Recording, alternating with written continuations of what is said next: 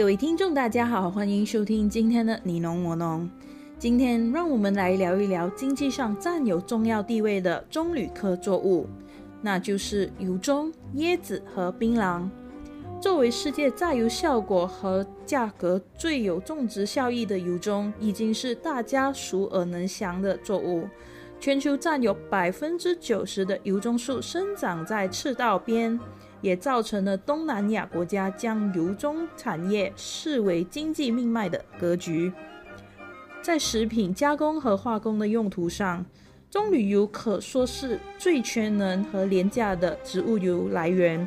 对比大豆和菜籽油等，棕榈油具有更稳定的加工特性和弹性，能赋予食品加工业更廉价成本和加工多样性。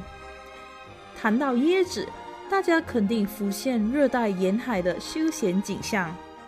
事实上，椰子可说是棕榈科作物在排行利用率上的老二。椰子普遍可以在东南亚国家生长。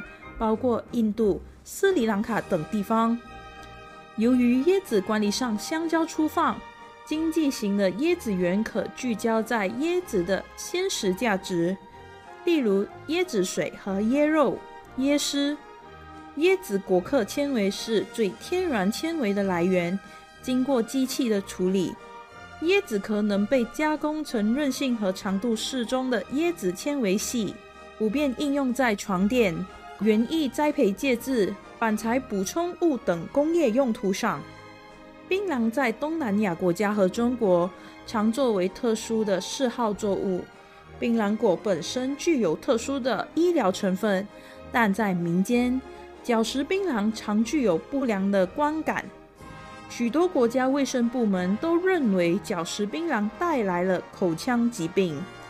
事实上，鲜食槟榔带来的口腔问题，其实不比起经过加工的槟榔带来的问题大。种植上，由于聚焦在山坡地造成水土流失的说法问题，其实也是具有很大争议的。栽培在坡度极大的槟榔树能长出十分良好的支撑根系，固定树体，对土壤的固定是具有一定的作用的。问题多处在开发山林耕作一时半刻砍伐的原始林木，但长期而言，槟榔根系对土质流失是具有很好的效益的。今天的分享就到这里，我们下期见。